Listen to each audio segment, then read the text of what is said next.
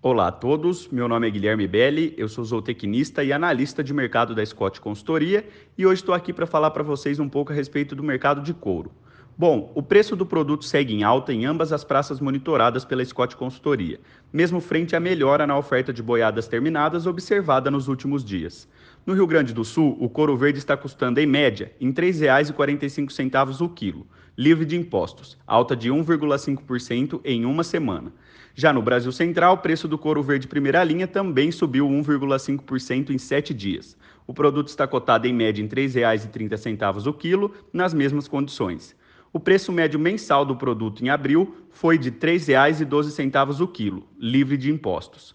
Em abril, foram exportadas 35,97 mil toneladas de couro, volume 23% maior na comparação com o mesmo período de 2020. O faturamento das exportações foi 74,3% maior que abril de 2020. Na comparação com o março último, o volume exportado foi de 7,2% maior.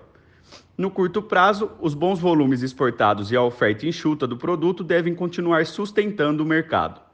Bom, pessoal, por hoje é só e até uma próxima.